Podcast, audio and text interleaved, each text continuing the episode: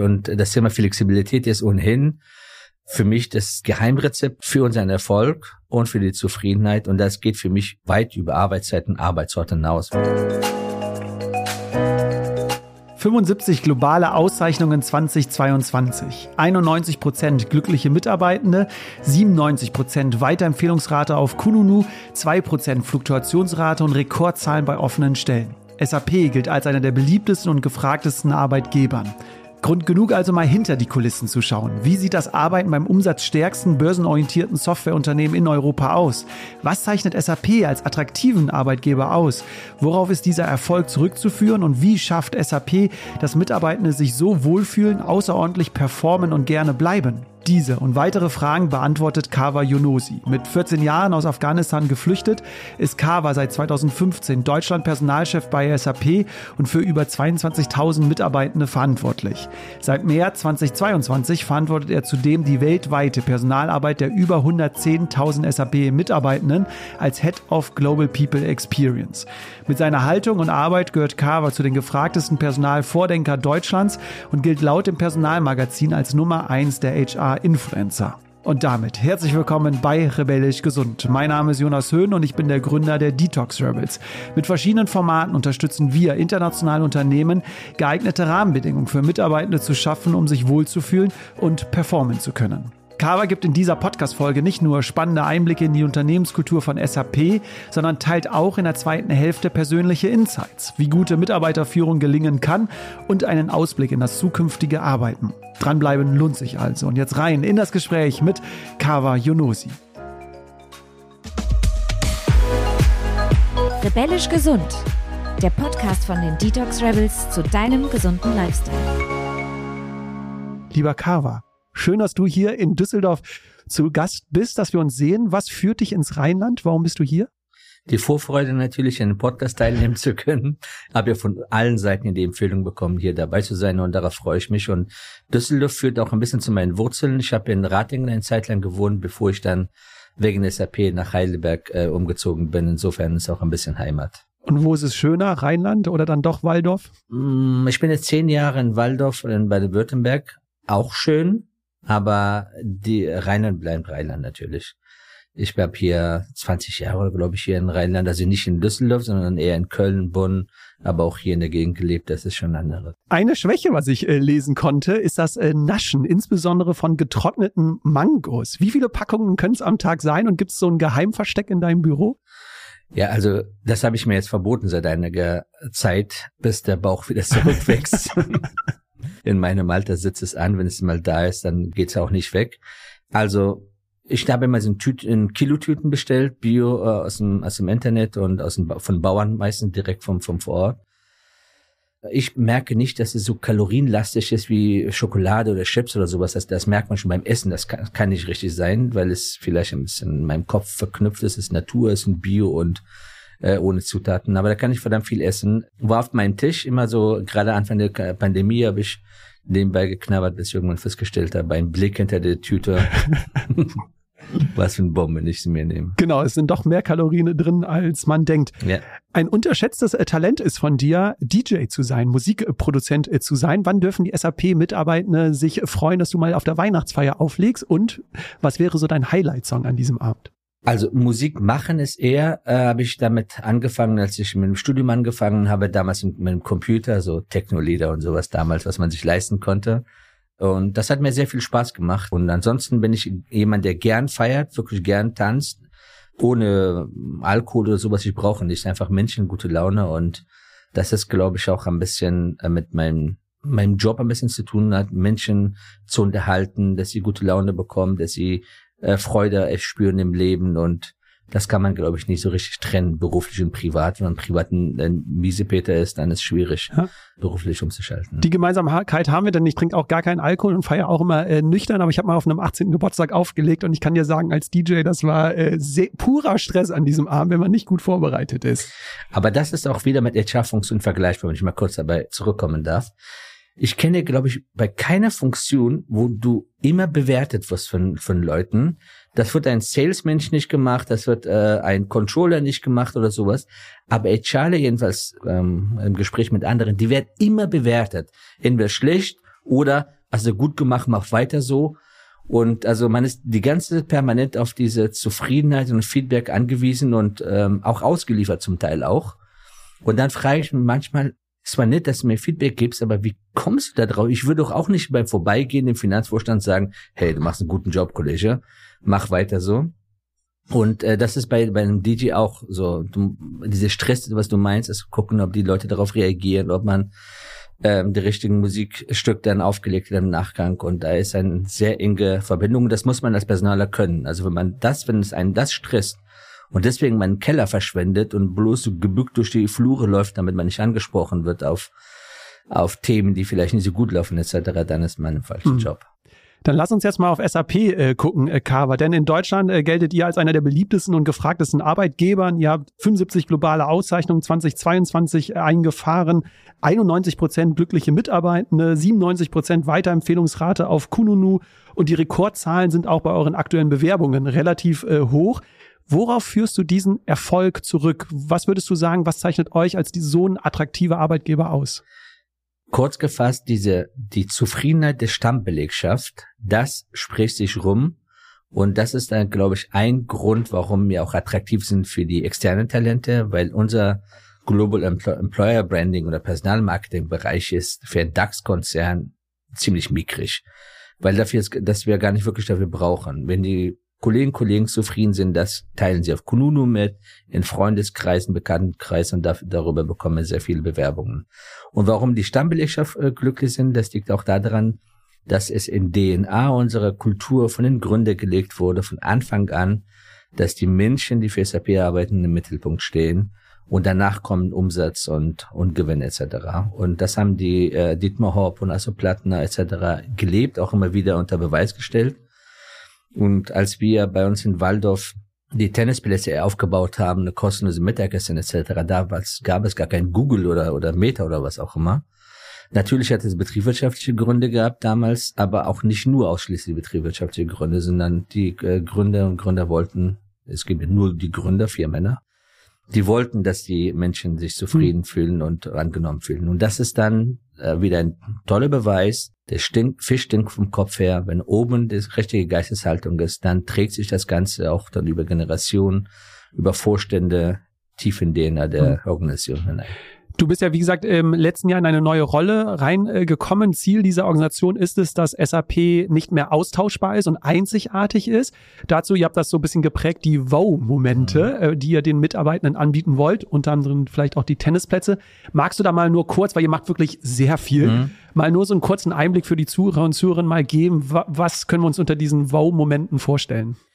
Ich könnte viel erzählen, aber bleiben wir bei dem Praktischen, was nicht viel kostet wirklich, aber es zeigt, welche Geisteshaltung wir haben. Als die erste Lockdown angekündigt wurde, Schulschließung, das war im März 2020 und wir haben schon damals mobil gearbeitet, also das war für uns Umschalten jetzt nicht äh, kein, äh, keine große Umstellung als, als Organisation.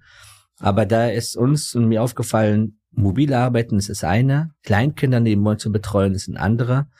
Und das beides geht nicht. Um den Druck rauszunehmen, habe ich an dem Freitag eine E-Mail geschickt an alle Mitarbeiter und habe gesagt, okay, ihr könnt mobil arbeiten, wir wissen aber mit Kleinkindern geht nicht. In diesem Fall braucht ihr nicht so arbeiten. Ihr müsst auch keine Gehaltskürzungen befürchten, ihr müsst auch keinen Urlaub deswegen nehmen, sondern das werden wir als Organisation im Team um, umorganisieren. Allein die Message, es war klar, dass nicht jeder jetzt den Rechner runterfährt, allein diese Message, was wir zurückbekommen haben als ein Feedback, das war so überwältigend, sowas bleibt hängen bei den Kollegen Kollegen. Und äh, das war spontan, ohne große Planung etc. Es hat sehr gut funktioniert. Die Teams haben sich sehr gut gegenseitig unterstützt. Da sind die Momente. Oder als der Ukraine-Krieg oder Russland-Krieg in Ukraine angefangen hat, wir haben in der ersten Woche, während woanders noch verboten wurde, über den Krieg im Arbeitsplatz zu reden, wegen Arbeitszeitverschwendung etc., haben wir sofort eine Plattform geschaffen, um einfach über die Gefühle, die entstehen, zu reden. Über wie erzähle ich das den Kindern? Wie, wie, wie empfinde ich, wenn ich jetzt von Atomkrieg und von Raketen etc. spreche? Weil wir festgestellt haben, wenn es uns so geht, geht unseren Mitarbeitern auch so. Und dort auch kompetente Ansprechpartner zu geben mit, mit Psychologen und Betriebsärzte und damit die chatten, miteinander sprechen, weil man immer im Homeoffice war die ganze Zeit. Also es war nicht einfach äh, möglich ins Büro zu kommen, mit jemandem zu reden, einfach mal, äh, was man gefühlt hat. Auch das ist extrem gut angekommen und die Reaktionen, die bleiben hängen. Und dazu kommen noch die anderen Gimmicks. Äh, das äh, ist also ich kann ja einfach mal ein paar ja. aufzählen. Ihr habt äh, Lunch äh, Beats, ihr habt wie gesagt mobiles Arbeiten schon weit vor Corona äh, eingeführt, äh, Teilzeitjobs in Führungspositionen, darauf kommen wir vielleicht gleich noch. Den Focus Friday eingeführt, ihr habt ein Achtsamkeitsprogramm und und und.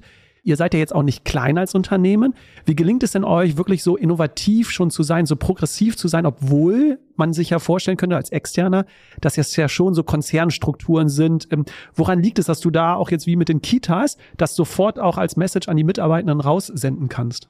Äh, das zeigt erstmal das hohe Vertrauen vom Vorstand in die Personalabteilung oder in dem Fall in, in meine Person, dass wir schon so nah an den Mitarbeitern sind, dass wir schon spüren, was gebraucht wird, was nicht gebraucht wird, aber auch gleichzeitig auch ein gutes Gefühl haben, was können wir als Unternehmen uns zu welchem Zeitpunkt leisten, auch finanziell, weil wir äh, leben auch nicht auf der Insel der Glückseligkeit. Natürlich, äh, wir sind weit weg, was das Thema Marge und Gewinn angeht von anderen Unternehmen. Also bei uns geht's 30 Prozent plus Marge und nicht, äh, dass wir um ein, zwei Prozent knapp sind. Aber die Erwartungshaltung an, an SAP ist dementsprechend auch groß. Die Analysten erwarten diese Marge und genauso wie Wettbewerber liefern.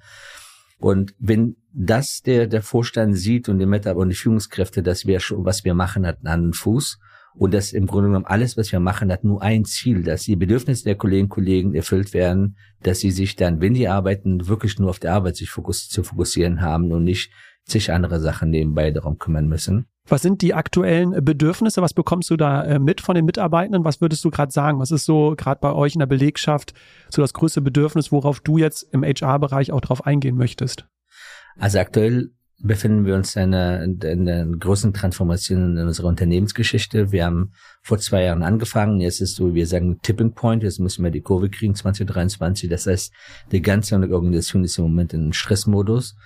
Die Erwartungen sind groß. Wir haben jetzt dieses Jahr den den Aktionärinnen äh, äh versprochen, ein Double-Digit Growth in auf der Gewinnseite zu haben.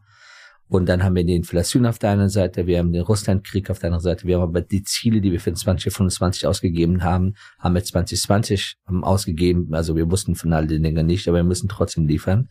Und es gibt eine, eine komplette Transformation im Geschäftsleben, weg von On-Premise hin zu Cloud. Und das ist Themen, die im Moment viel elementarer für SAP sind, diese Transformation. Deswegen haben wir ja gerade auch eine Restrukturierung laufend, ähm, weil äh, davon sind 3000 Kolleginnen und Kollegen weltweit betroffen. Darum, wie können wir durch Reskilling, Upskilling Kolleginnen und Kollegen mitnehmen? Wie können wir sie überzeugen, zu vertrauen, dass das, was wir, den Weg, den wir eingeschlagen haben, dorthin führt, wo wir eigentlich hin wollen, um unsere langfristige Zukunft zu sichern. Und das heißt, bedeutet jetzt kommunizieren, kommunizieren, kommunizieren. Gehen wir gleich in die Tiefe rein. Frage nur, merkst du, dass es Bedürfnisse unterschiedlicher Generationen da gibt oder würdest du sagen, generationsübergreifend, wenn wir mal ehrlich und auch mal zuhören, sind es dann am Ende doch die gleichen Bedürfnisse? Ja, also ich bin ein kompletter Verfechter von diesem äh, Generationsblödsinn, diese Y, X, XY, Z, die auch allein Scheinkonflikt auch, ne? Schein von Konflikte habe ich auch dazu mehrmals auch öffentlich mich geäußert. Aber nichtsdestotrotz, die Bedürfnisse sind schon ein bisschen äh, verschieden, aber altersbedingt. Und natürlich äh, erfahrene Kolleginnen und Kollegen haben andere Bedürfnisse als die Jüngeren. Aber es ist auch nicht klischeebehaftet an einen bestimmten Jahrgang gebunden. Und generationsübergreifende Zusammenarbeit, das ist äh, Schlüssel, einmal eine Antwort auf den demografischen Wandel zu haben. Auf der anderen Seite auch einen Fachkräftemangel zu entgegnen, weil wir wollen ja nicht, dass die Kolleginnen und Kollegen so früh möglich in Rente gehen. Die wollen übrigens auch nicht sondern dass sie möglichst lange bei SAP sind. Und da gilt es, Zusammenarbeitsmodelle zu schaffen, wo man voneinander profitiert und möglichst lang. Ich hatte in der Recherche gesehen, ähm, nochmal auf die Wow-Momente auch zurückzukommen, dass ihr sogar Gratis-Tampons auf Firmentoiletten zukünftig anbieten wollt. Frage, habt ihr es schon umgesetzt? Und vielleicht magst du den Zuhörern und Zuhörern mal den Hintergrund erklären, warum ihr das anbieten wollt.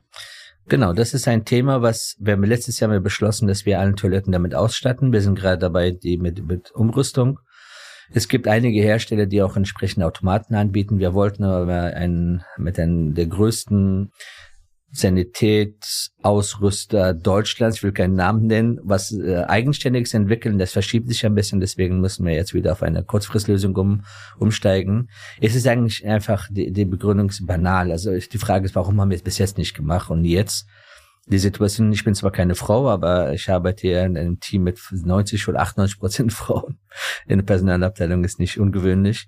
Äh, ist, ist allen bekannt dass wir es nicht bis jetzt gemacht haben, ist auch schon zu spät. Deswegen haben wir gesagt, wir holen uns in Tabu-Ecke das Ganze raus. Es ist ein Bedürfnis und wir haben aber jetzt nicht damit angefangen. Wir haben angefangen im Rahmen von Spotlife äh, Maßnahmen schon das Thema äh, Menopause zu adressieren und äh, entsprechende Session anzubieten, das anzuerkennen, dass es eine besondere Situation gibt für Frauen, aber auch da, Männer sind auch davon betroffen natürlich teilweise, um diese Themen aus dieser Schmuddelecke rauszuholen. Oder Thema häusliche Gewalt ist äh, statistisch gesehen ganz viele von uns Betroffene, aber das wird am Arbeitsplatz verschwiegen. Und da sind so Momente, wir, wir nehmen Themen raus, geben den Kolleginnen und Kollegen im Arbeitsleben Plattformen, wir reden darüber natürlich auch mit Experten, Experten und sie können sich selbst einbringen. Und das schafft in ihren Köpfen so ein, so ein Gefühl der Unverwechselbarkeit. Also das kriege ich woanders nicht. Und das ist das, was zurückgespiegelt wird, wenn deren Partnerinnen und Partner nicht bei SAP arbeiten, dass sie total baff sind, mhm. dass bei SAP solche Themen angesprochen, nicht nur angesprochen werden, sondern auch offensiv, konfrontativ damit mit den Themen umgegangen wird. Das wollte ich nämlich kritisch äh, fragen, ob es mehr braucht, um dieses Thema zu enttabuisieren, weil, ganz spannend, vielleicht auch für euch, wir haben uns nämlich jetzt mit Experten unterhalten zum Thema zyklusorientiertes Arbeiten. Und wenn man den Menstruationsforscherinnen äh, aus der Welt zuhört, sagen nämlich alle, dass jetzt kostenfreie Tampons oder auch die Menstruationsurlaub nicht die geeignetste Lösung ist, sondern dass es mehr Flexibilität braucht, dass wir einfach den Frauen da mehr Raum schaffen und das zyklusorientiertes Arbeiten geht noch einen Schritt weiter, dass man auch die Stärken der einzelnen Phasen äh, nutzt. Also würdest du auch sagen, das war nämlich die Frage, ihr macht mehr als jetzt mhm. nur diese kostenfreie Tampons. Ja, selbstverständlich. Und das Thema Flexibilität ist ohnehin für mich das Geheimrezept, wenn man, wenn ich sagen darf. Und das geht für mich. Für was das Geheimrezept? Für unseren Erfolg und für die Zufriedenheit. Und das geht für mich weit über Arbeitszeiten, Arbeitsorte hinaus. Wir haben 2015, 16, als wir überlegt haben, was könnte die Kollegen, die Zufriedenheit der Kolleginnen und Kollegen steigern. Wir haben Umfragen geführt und mit Mitarbeitern gesprochen. Und das war so verbindendes Element, egal genderübergreifend, altersübergreifend war das Thema Flexibilität. Zu einem Zeitpunkt, als es zwar Flexibilität immer noch wichtig war, aber bei weitem nicht so eine hohe Bedeutung hatte wie jetzt aktuell. Deswegen haben wir uns fokussiert, alles darauf zu, zu setzen. Und dann sieht man auch zwei Beispiele. Einmal, durch die Flexibilität, die wir eingeführt haben, ähm, haben wir die Teilzeitquote bei SAP geht kontinuierlich schon vor Corona immer runter was für mich ein gutes Zeichen ist, dass die Kolleginnen und Kollegen, also insbesondere Frauen und Mütter, nicht in Teilzeit gehen müssen, um Vereinbarkeit hinzubekommen, sondern die können vollzeitnah arbeiten und trotzdem bekommen sie Vereinbarkeit hin. Weil ähm, es ist ja nicht so, dass man gezwungen ist, höhere Arbeitszeit zu haben bei SAP, aber das ist auch die Gespräche, die das Feedback, was wir von den Kolleginnen und Kollegen bekommen. Und dadurch passiert, ist bei uns eher selten, wenn tatsächlich eine Frau Menstruation Beschwerden hat und nicht arbeitet, dass es dann trotzdem Kranke sich zum äh, Arbeitsplatz schleppen muss. Erstens muss keiner SAP, SAP-Lehrerin zur Arbeit äh, kommen. Also wir haben keine Anwesenheitspflichten, haben wir auch schon vor Corona nicht gehabt. Und zweitens kann man durch die Vertrauensarbeitszeit und durch Mobilarbeit sehr gut das äh, ausbalancieren. Ihr hattet ja auch eine passende Kampagne dazu. Vielleicht hat das ja auch mit unterstützt, denn ihr hattet ja eine Kampagne zu Mental Health. Are you okay? Yeah. It's okay not to be okay. Hat es dazu geführt, dass man intern bei SAP mehr über Gefühle, Emotionen, über dieses psychische und physische Wohlbefinden auch spricht? Definitiv. Die Zahlen sind einfach gigantisch, wie viele Kolleginnen und Kollegen entweder in den äh, Mental Health Angeboten teilgenommen haben. Allein in Deutschland war es zuletzt über 15.000 Kolleginnen und Kollegen von 25.000, die in irgendeiner Training daran teilgenommen haben. Wir bieten verschiedene Konzepte natürlich an.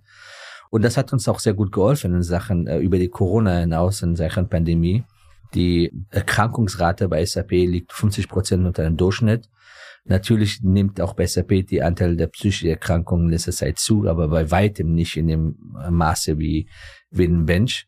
Und da ist deswegen ist eine Daueraufgabe, mit dieser Kampagne zu zeigen, es ist okay, wenn es einem nicht gut geht. Man muss auf jede Frage nicht beantworten, ja, mir geht's gut, sondern wir haben zum Thema Depressionen machen wir sehr viel, haben wir auch gemacht mit Nathalie Lotzmann, unseren globalen Health-Chefin, die ist auch sehr aktiv und neugierig bei diesen Themen.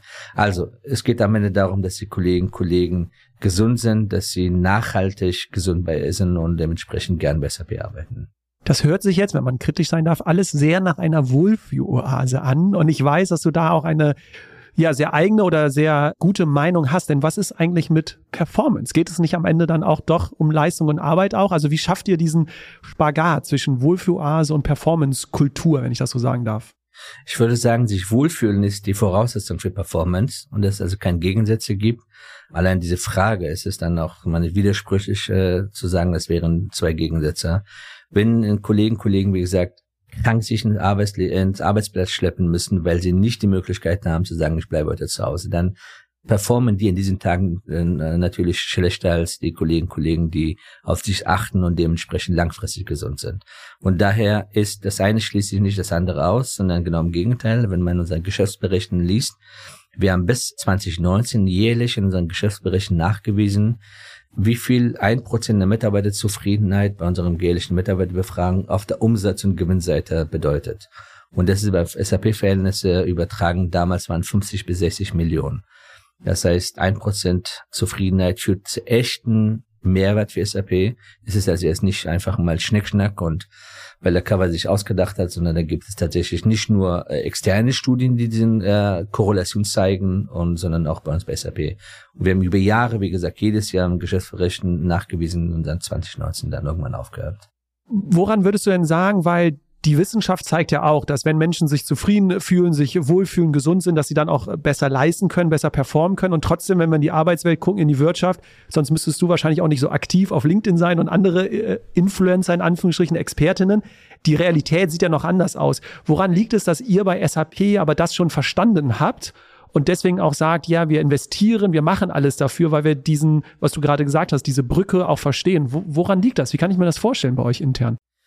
Das ist in der Tat eine gute Frage, was mich auch ein bisschen nachdenklich macht, wenn man, ich habe vor kurzem eine Studie gelesen von äh, Personalwirtschaftsmagazin, dass zwei Drittel der Unternehmen in Deutschland kein Personalleiter oder Leiterin in der Geschäftsleitung haben. Das ist nur ein Drittel. Während wir uns Gedanken machen über jedes Witzelchen von People Experience, dort tauchen die Themen gar nicht auf. Das ist ein riesen Verschwendung an Potenzial. Also daran merkt man, wenn die sich umstellen würden, wie viel Potenzial noch drin stecken würde. Denn nicht umsonst sieht man die Gallup-Zahlen, dass 80 und 90 Prozent der Mitarbeitenden innerlich schon gekündigt haben. Jetzt stellt man sich vor, die Hälfte davon wären engagiert. Was hätten wir für eine Produktivitätssteigerung und Wohlstandszuwachs? Und das ist, glaube ich, mit der Zeit nimmt die Bedeutung zu. Dazu trage ich äh, bei, dazu trägt äh, Bundesverband der Personalmanager. Wir versuchen, die, die Vorteile herauszustellen. Und ich glaube auch an den Mindset von den CEOs und Aufsichtsräten, Geschäftsleitungen etc. ändert sich das, weil auch eine neue Generation daran tritt, die also jetzt nicht in, im industriellen Zeitalter aufgewachsen sind, wo klar war, Arbeitszeit gleich Produktivität und schaffe, schaffe, schaffe. Äh, was müssen wir natürlich auch weiterhin machen, sondern auch ein bisschen differenzierter zu sehen. Und Thema Performance ist natürlich für uns wichtig. Also wer meint, ich komme dahin und nehme von morgens bis abends nur an den Angeboten teil, das passiert Gott sei Dank nicht, aber wenn es passieren sollte, dann ist es aus Gründen der Fairness, muss man auch ganz konsequent sein. Missbrauch darf nicht passieren. Wir müssen unsere äh, Geschäftszahlen liefern und die sind gerade im Tech-Unternehmen und bei uns nicht, äh, die Latte sind nicht so, so tief, dass man so nebenbei machen kann, sondern man muss sich schon sehr stretchen. Und wer jetzt denkt, äh, der Cover redet äh, nur in Podcast äh, darüber und die Realität sieht ganz anders aus, da nur zwei Zahlen, denn ihr zeigt ja auch, dass es wirklich gelebt ist, denn wenn ich auf die zwei Zahlen mhm. zurückgreifen darf, ihr habt zwei Prozent Fluktuationsrate und eine durchschnittliche 13 Jahre Betriebszugehörigkeit. Also daran sieht man ja, dass auch die Mitarbeiter, Mitarbeiterinnen sich bei euch wohlfühlen und das, was du sagst, auch wirklich gelebt wird. Eine Basis dafür, hast du schon gesagt, ist Flexibilität. Du hast gesagt, äh, weil die Gründer damals das schon in der DNA auch verankert haben.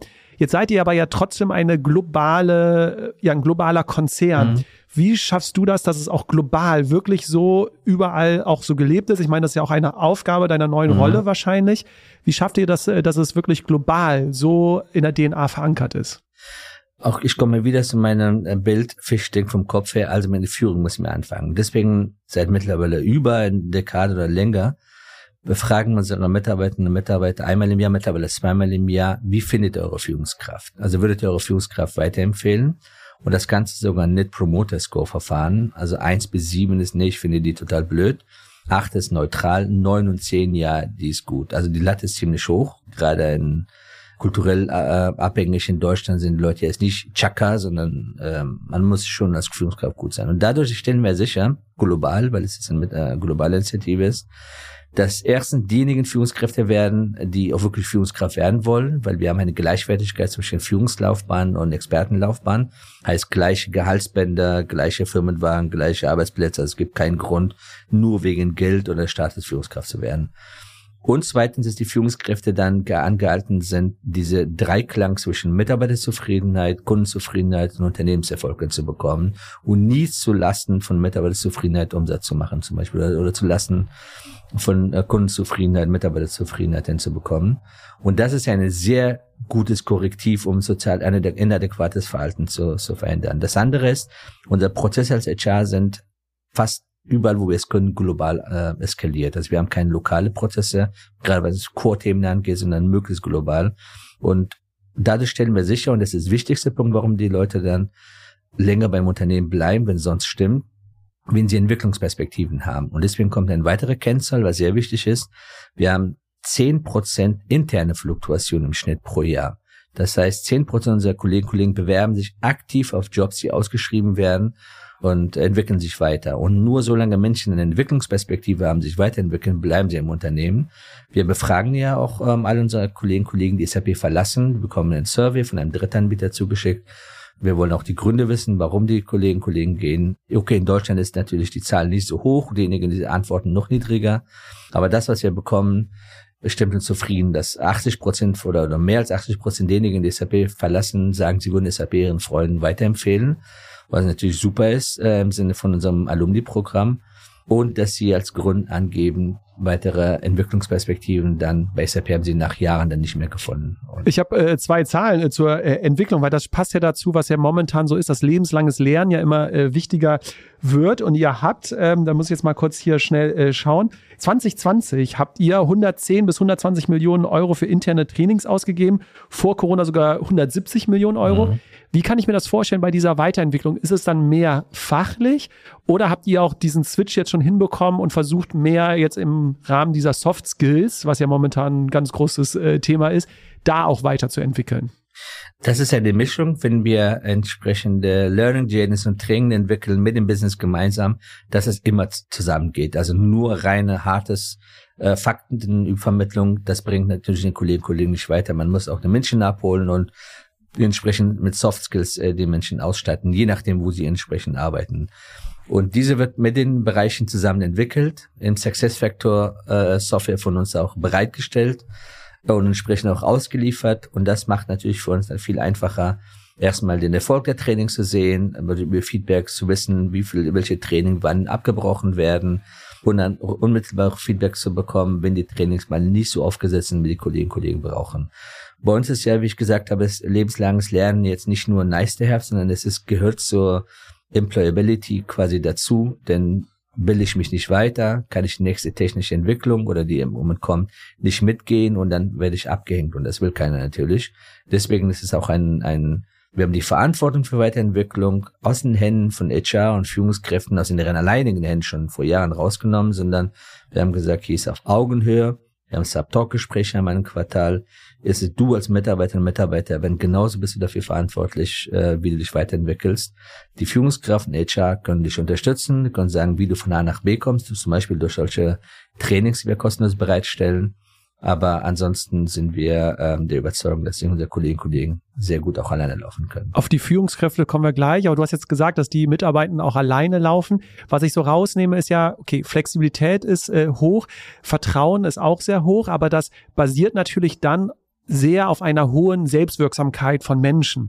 Achtet ihr bei der ähm, Einstellung darauf, dass selbstwirksame Menschen schon bei euch kommen oder habt ihr auch intern Maßnahmen oder Unterstützung, dass Menschen selbstwirksam werden? Weil da einfach nur die Sirka Laudon, äh, zitiere ich immer gern von AXA, die sagt, man darf ja nicht von heute auf morgen, nur weil man es möchte, selbstwirksame Menschen erwarten, sondern da gehört ja auch ganz viel dazu. Also wie schafft ihr es, dass diese Selbstwirksamkeit bei euch so hoch ist? Wir haben einen, einen riesen gebaut in Waldorf.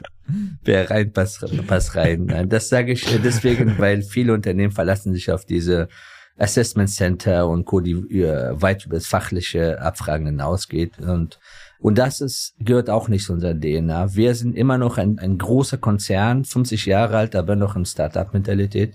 Heißt, die, die Vorstellung, die Einstellungen erfolgen über die direkte Führungskräfte und die stehen im Driver Seat und die, also wenn man, was weiß ich, 500 Euro jemandem geben will bei SAP, braucht man zwei oder drei Approvals vielleicht manchmal in aktuellen Zeiten. Aber wenn man jemanden einstellen will dann oder befördern will, in der Regel kann man selbst entscheiden.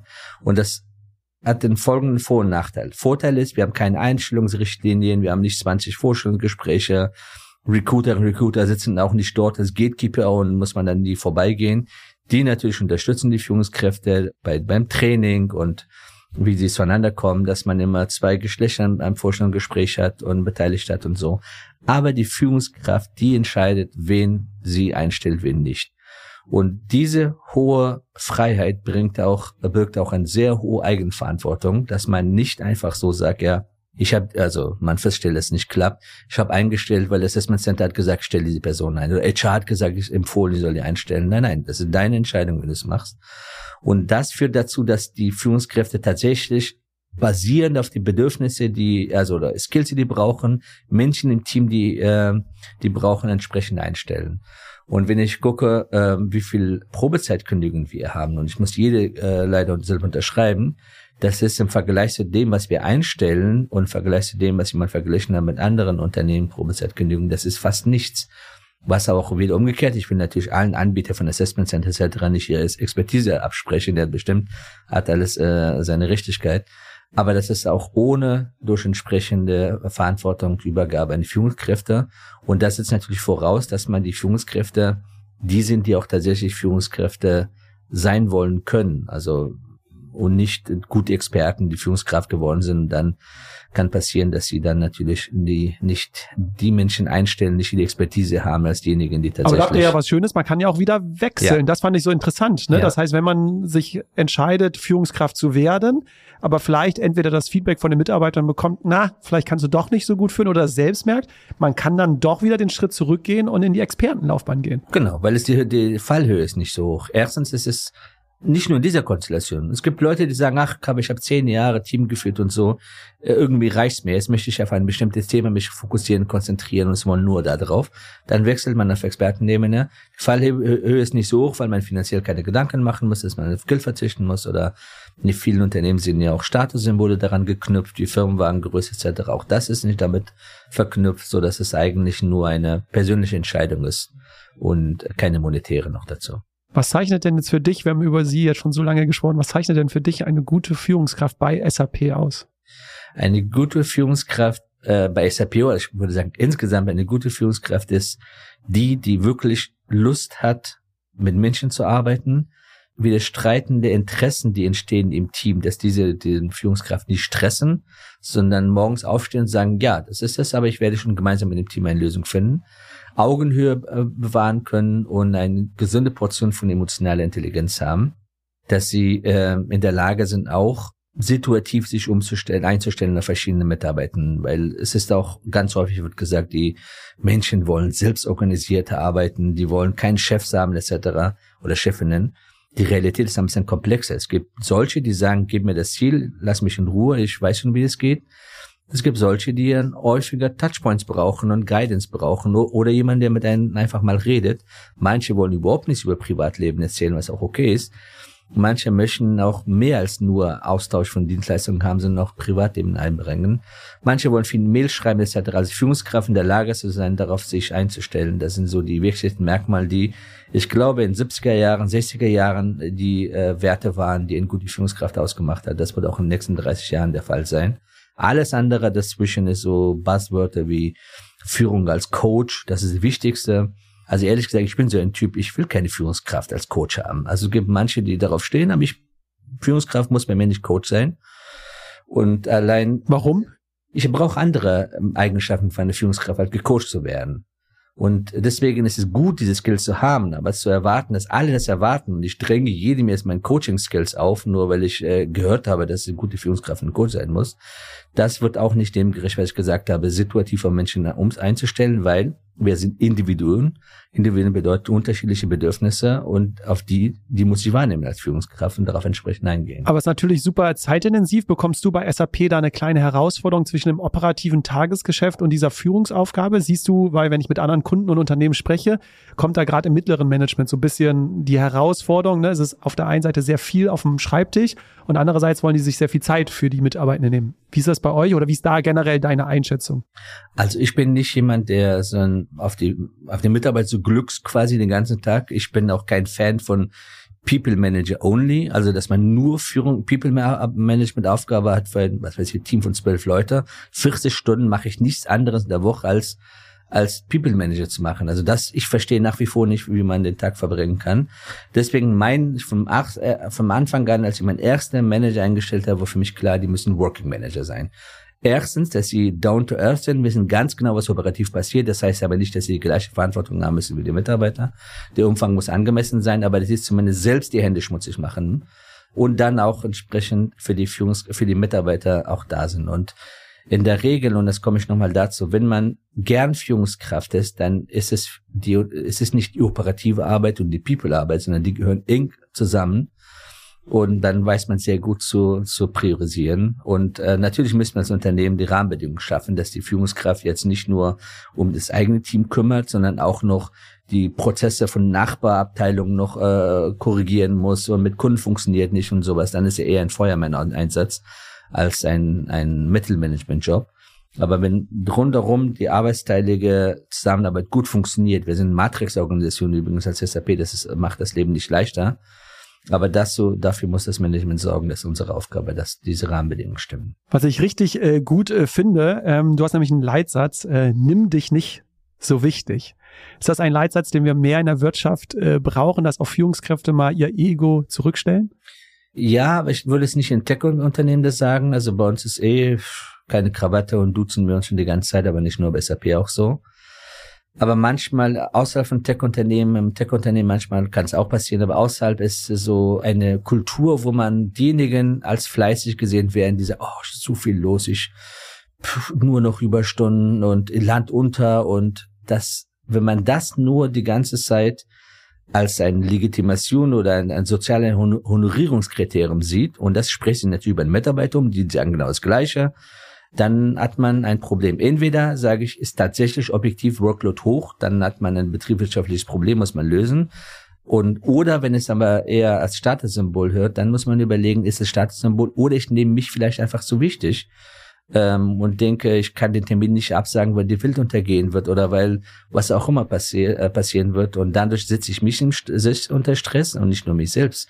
Gerade wenn man Partnerin, Partner und Kinder hat, das ist viel schlimmer, weil die können sich beurteilen, was da, was da passiert, sondern die ganze Kette geht los. Deswegen mal einfach mal tief durchatmen manchmal und ich sage häufig bei den Kollegen, Kollegen, die so mehr gestresst vorkommen, Leute, wir operieren nicht am offenen Herzen. Ganz ruhig, entspann dich. Das Leben wird genauso weitergehen, wenn du dich jetzt ein bisschen ausruhst, mal austrittst und andere Leute machen lässt oder wenn es zurückkommt, wie du freien Kopf hast und einfach mal auch Nein sagst. Und äh, Nein sagen fällt vielen schwer, gerade wenn Termine kommen und so. Aber da gilt es auch entsprechend vorzumachen. Und äh, ich habe für mich zum Beispiel im Kalender ganz klar, wann ich keinen Termin haben will. Und äh, wenn es da kommt, wenn es nicht dringend, betriebswirtschaftlich dringend notwendig ist, weil es ein Kundenanliegen etc. angeht, dann ist es nein, nein. Ist das auch der Grund, warum du sagst, bei uns, bei SAP ist es uncool, Stunden zu kloppen, um dem entgegenzuwirken?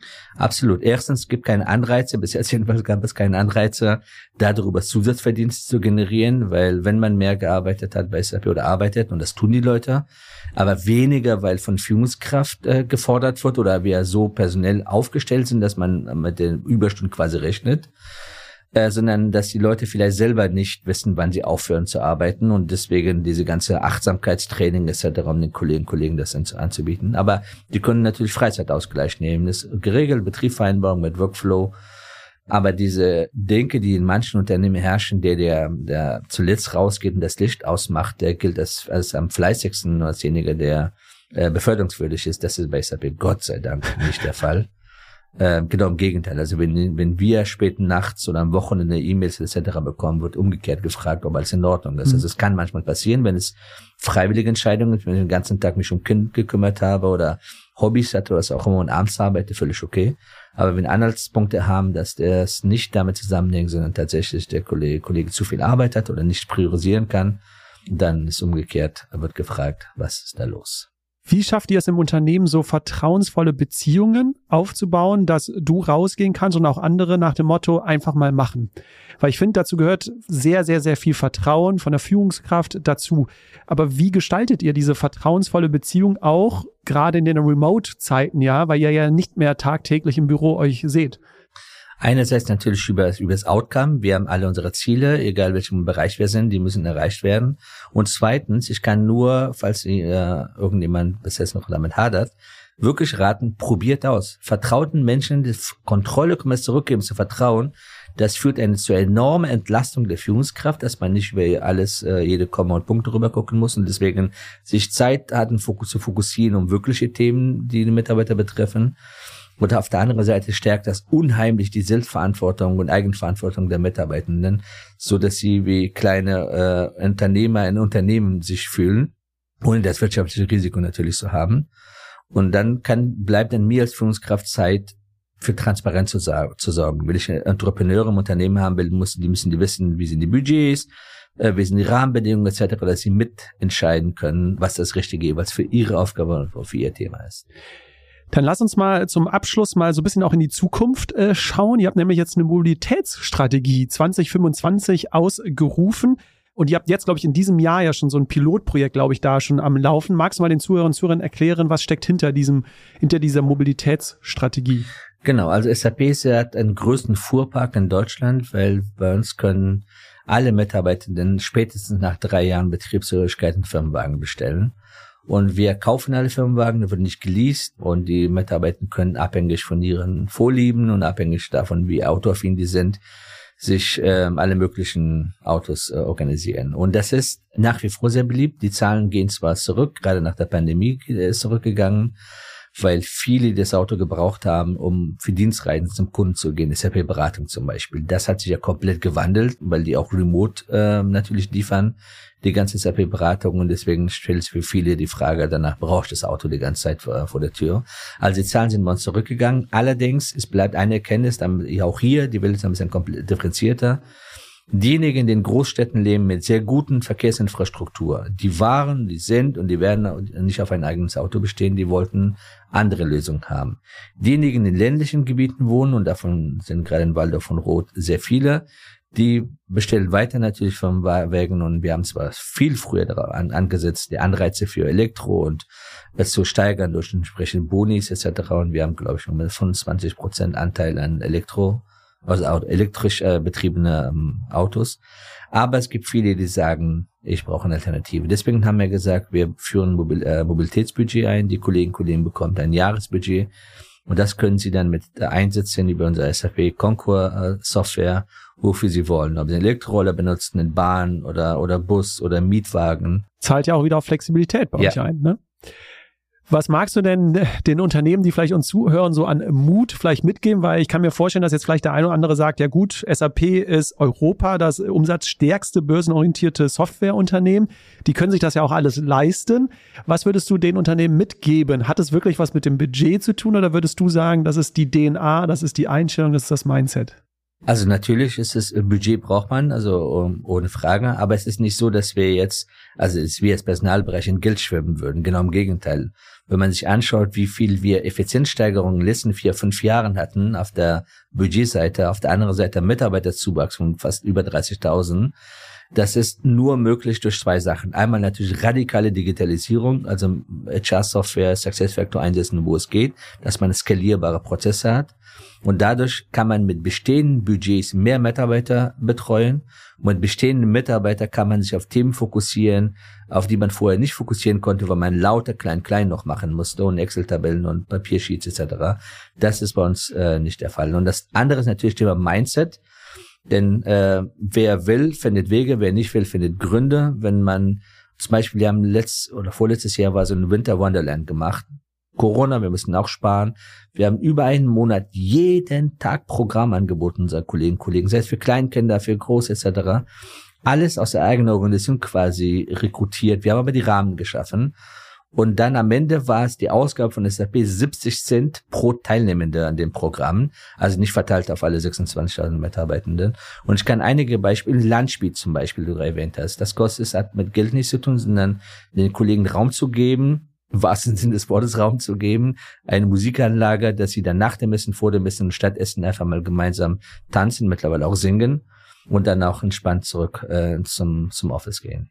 Aber braucht es, das hast du ja am Anfang gesagt, mehr Macht, mehr Einflussbereich von HR, um in einem Unternehmen genau diese, ja, diese Kultur dann auch voranzutreiben und jetzt nicht nur der Behüter irgendwie zu sein, sondern ja auch ein Innovator dann irgendwie in dem Sinne. Absolut. Man braucht erstmal natürlich äh, entsprechende Unternehmensleitung, also ich komme zu meinem Fischbeispiel, dass jemand darauf Wert legt. Und dann braucht man HRlerinnen und HRler, die mutig sind und das ergreifen nun nicht was leider Gottes viele aus meinem Zunft immer beklagen. Ja, ich muss äh, eingebunden werden und ich muss mehrmals zu, zugetraut werden oder etc. Wenn man wartet, dass jemand, das einem vertraut wird erstmal, oder beklagt darüber, dass man nicht gestalten kann, dann muss man erstmal die Frage stellen, mache ich das Richtige? Also was ich sagen will ist, wenn grundsätzlich man eine Chance verspürt, dass ich die Gelegenheit nutzen kann, dann muss man auch beweisen als Personalabteilung, dass man es kann und dass man die richtigen Maßnahmen trifft. Und nur dadurch entsteht Vertrauen. Ich kann nicht Vertrauen erstmal verlangen und danach dann loslegen und eins kaputt machen nach dem anderen. Und diese Risikobereitschaft, diese Fehlerkultur, sich selbst einzugestehen und zu sagen, okay, ich versuche und vielleicht geht das eine andere Mal nicht, äh, nicht so gut, aber ja, das Allermeiste geht, äh, wird auch funktionieren. Das wird dann, führt dann automatisch eine Akzeptanz sowohl in der Geschäftsleitung als auch in Mitarbeiterschaft zu der Rolle. Und dann heißt man auch mehr als nur Kostenstelle, sondern tatsächliche Werteschöpfer. Und wie ich sage, wir sind nicht nur für Bewahrung der Kultur zuständig, sondern für Kulturentwicklung und zwar idealerweise unabhängig davon, wer jeweils in der Unternehmensspitze steht. Und für die Zukunft, für HR, du hast mal in einem Interview äh, gesagt, das Ziel sollte sein, die Employer Branding Abteilung so schnell wie möglich zu schließen. Du hast es ja auch so ein bisschen mhm. eben angedeutet. Ich habe sogar auch mal ein bisschen recherchiert und habe gar keine Employer Branding Kollegen in Deutschland gesehen. Ich glaube, die einzige sitzt äh, in Israel. Würdest du sagen, das ist auch vielleicht euer Geheimnis und auch für die Zukunft mehr vielleicht auf diese Retention zu setzen, anstatt immer, wie man es gerade ja überall liest, dieses Recruiting-Thema so hoch zu setzen? Genau, richtig, weil man das Schlimmste, was passieren kann, ist, man hochmotivierte Leute reinholt mit einem Versprechen, dass dann zerplatzt, sobald, sobald man da ist. Der betriebswirtschaftliche Schaden ist dann viel größer, wenn die Leute enttäuscht werden, nach kurzer Zeit dann rausgehen müssen, als von vornherein eine Umgebung zu schaffen, die nachhaltig ist. Wir haben natürlich einen, einen Global Head of Employer Branding, Sufi Bieber. Hallo Sufi, an dieser Stelle beste Grüße. Ich arbeite mit der Sufi sehr gern zusammen und ja, wir haben das ja auch globales Team ist verteilt, aber wie ich gerade gesagt habe, es ist ein Miteinander zwischen dem, was wir da draußen erzählen, und zwar spiegeln. Aber das passiert auch über meinen LinkedIn-Account äh, regelmäßig und dem, was wir auch, äh, dass wir da draußen sind, direkt dort, wo die Talente sind und nicht äh, warten, bis sie. Wo holst du dir eigentlich deine Inspiration? Gibt es andere Unternehmen, wo du sagst, da guckst du auch mal hin oder gibt es Menschen, wo du sagst, ne, da holst du dir, das ist deine Inspirationsquelle oder sind es am Ende die Mitarbeitenden, dein Team? Also wenn ich jetzt politisch korrekt wäre, muss ich sagen, ja natürlich, ich lasse mich sehr viel inspirieren von anderen Unternehmen. Aber ehrlich gesagt, das die Frage habe ich häufig gestellt bekommen. Ich kann mich jetzt nicht als irgendeine Maßnahme erinnern und gibt mit Sicherheit tolle Maßnahmen, wo ich gesagt habe, oh, das können wir doch bei SAP auch machen. Das haben wir bis jetzt nicht gehabt. Aber tatsächlich die Quelle der Inspiration sind die Mitarbeitenden. Ich habe ein Team, das nicht Ruhe gibt und immer hungrig ist und immer äh, auf neue Sachen erpischt ist. Nina Strassner macht bei mir ähm, Diversity? Nicht mehr. Sie nicht ist mehr? auch in meiner globalen Organisation okay. äh, HR-Initiativen, globale People Initiatives macht sie. Also das, was wir gemacht haben, die mit Weintasting, mit People-Programms etc., das machen wir global nur ein Programm. Und sie und ihr Team, die sind on fire, jeden Tag, jede Woche neue Ideen und wir haben so ein verschiedene Formate entwickelt. So in Deutschland nennt sich das so einmal im Quartal spiele ich ein bisschen Moderator und rede, diesmal haben wir über ChatGPT geredet, also über viele Themen, nur nicht eben HR, aber auch HR ab und zu. Und das ist so, das sind die meistgeklickten Videos bei SAP in Deutschland zum Beispiel. Und dazu äh, natürlich Kommentarfunktion, da bekommen wir viele Ideen, was man so machen kann. Und alles, was irgendwie Hand und Fuß hat, versuchen wir einfach zu probieren. Mehr als Scheitern äh, kann nicht passieren. Vielleicht kriegen wir ja auch ein meistgeklicktes Video jetzt hin, weil ich habe äh, zum Ende, ich glaube, das ist äh, mit Robin äh, gar nicht äh, abgesprochen äh, gewesen, ein kleines Entweder-Oder-Quiz. das heißt, ich meine, du kennst das mhm. Format wahrscheinlich, das heißt, ich stelle dir eine Frage mit zwei Begriffen. Es wäre aber super, wenn du schnell antwortest und einfach nur in einem Satz kurz mhm. begründest, warum du dich dafür entschieden hast. Dann bin ich mal gespannt. Power Bank oder Power Nap? Schwierige Frage, Power Nap. Ich bin überzeugter Powernapper. Als ich mein eigenes Büro hatte, habe ich auch wirklich alle eingeladen. Ihr könnt dort auch einschlafen. Und vor Corona, ich habe mir Angebote bekommen lassen von diesen Powerpots, dass wir dort in freien Flächen, wirklich nicht in Büros, in freien Flächen hinstellen. Die Kolleginnen und Kollegen machen einfach zu, machen ihr äh, Powernap und dann gehen weiter. Und äh, Angebote waren da, dann kam Corona und seitdem ist das Thema liegt brach. Aber ich bin überzeugt und ich sage auch immer, wenn sie Gelegenheit gemacht hat. Und ich mache es auch offen. Also Robin, hast du erzählt, er arbeitet für mich. Ich sage auch Robin, ich bin brauche ein Powernap, mach die Tür zu und dann bin weg. Homeoffice oder im Office? Die Mischung am besten. Also früher habe ich gesagt Homeoffice. Nach so vielen Jahren Corona habe ich die Schnauze voll von meinem Büro. Ich mache einen guten Mix. Also okay, Brainstorming oder Brain Food? Brain Food, weil Brainstorming wird auch ähm, überschätzt häufig, wenn man es nicht so macht, wie es eigentlich gemacht werden sollte und dadurch gehen Ideen von denjenigen, die nicht laut sind, leider verloren und äh, bevor ich später das immer antue, lieber Brain Food. Ingwer-Shot oder Tequila-Shot? Ingwer-Shot, definitiv. Singstar oder Just Dance? Singstar. Obwohl Just Dance. Wo hast du deine Stärken, Kaba? Aber beim Singen auf gar keinen Fall. Aber ich äh, bei Im Tanzen, Singstar ich muss schon man ein paar ja nicht Videos auch, gesehen. Ja, tanzen, ja. ich bin zwar im Stehen aus der Takt, wie äh, Lambi gesagt hat, aber ist egal. Und beim Tanzen da ist wirklich das befreit einen. Also wenn man nicht in der Öffentlichkeit tanzen muss. Und unser Sohn, seitdem er klein ist, wir machen sonntags eigentlich die Musik richtig laut. Unsere Absprache ist, wir tanzen, wie es uns passt, wir bewerten uns nicht. Und das, so machen wir es auch nicht außerhalb von unserem Haus, sondern nur hier. Und wirklich Sonntagabends, Musik ist laut und mittlerweile ist auch 15 oder bald 15. Ich glaube, äh, da wird man gerne Mäuschen spielen. eher, eher, eher, nicht, aber das ist äh, befreit einen. Und dann geht man Abendessen und dann freut man sich auf nächste Woche. Multitasking oder Single-Tasking? Single-Tasking würde ich bevorzugen, aber ich, blöderweise, ich bin immer versuche Multitasking. Meist funktioniert's, äh, aber natürlich wissen wir, dass unser Gehirn dafür nicht geschaffen ist. Aber die ganzen Assistenten, sowas, die es gibt, die machen auch äh, einem leicht, so in diese Glaube zu verfallen, man könnte mehrere Sachen gleichzeitig machen. Online oder offline? Online. Ja, offline ist für mich äh, die Hölle. Und die letzte Frage, der frühe Vogel fängt den Wurm oder der frühe Vogel kann mich mal? Der frühe Vogel kann mich sowas mal. also ich also ich bin gezwungenermaßen, äh, seitdem äh, unser Kleines zur Kreppe und zur Schule geht, bin ich für die morgendliche Routine ihn aufwecken und fertig machen etc. verantwortlich. Aber du kannst dir nicht vorstellen, wie ich so einen Hals habe. Ich war froh, dass ich nach der Schule nicht mehr zur Schule gehen musste. Mhm. Dann vergisst man, dass man Kinder bekommt und eben die auch sich kümmern muss. Meine Frau ist auch so eine, die braucht, bei dir ist noch schlimmer, deswegen mache ich das. Sie braucht ein bisschen länger Schlaf.